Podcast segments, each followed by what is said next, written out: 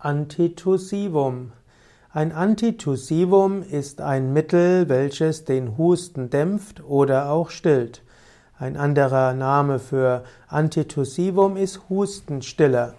Es gibt äh, pharmakologische Hustenstiller als, äh, als chemisches Wirkstoff und es gibt anti, pflanzliche Antitussiva.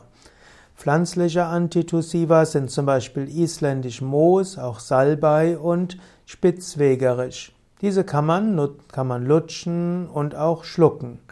In der Phytotherapie dienen also saponinhaltige Drogen, die einen schützenden Schleimfilm in den Bronchien bilden, als Mittel, um den Hustenreiz zu lindern.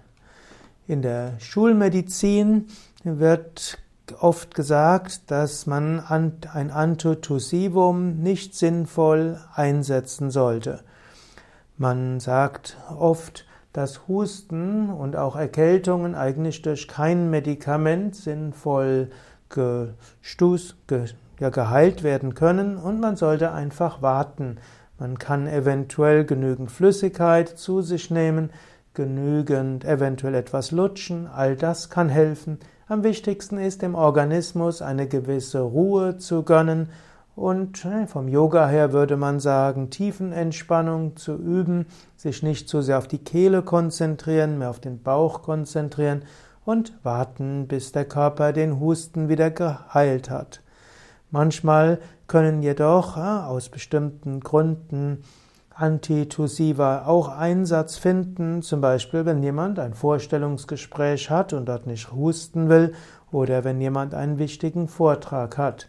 Es gibt einige Gruppen von Antitussiva, manche wirken recht intensiv, eben nicht nur äh, verwendet für die Heilung von Husten, sondern es gibt die Opiumderivate wie Codein und so weiter, das sind Substanzen, bei denen man sehr aufpassen sollte.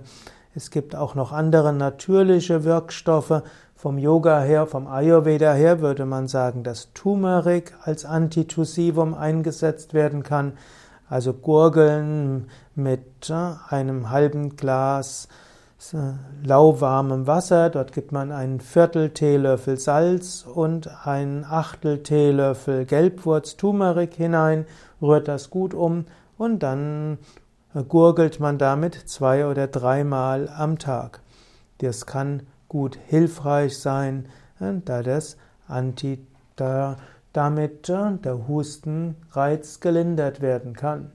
Wenn es ein trockener Reizhusten ist, könnte man auch probieren, mit Autosuggestion und mit äh, hypnotischen Verfahren den Hustenreiz eben über eine Suggestion zu mildern oder vielleicht sogar abzustellen. Natürlich, wenn ein Husten länger dauert oder auch mit Fieber und Schwäche verbunden ist, ist es klug, sich beim Arzt oder Heilpraktiker vorzustellen, denn manchmal kann ein Husten auch ein Symptom sein für eine ernstere Form der Grippe, Virenerkrankung oder auch etwas anderem.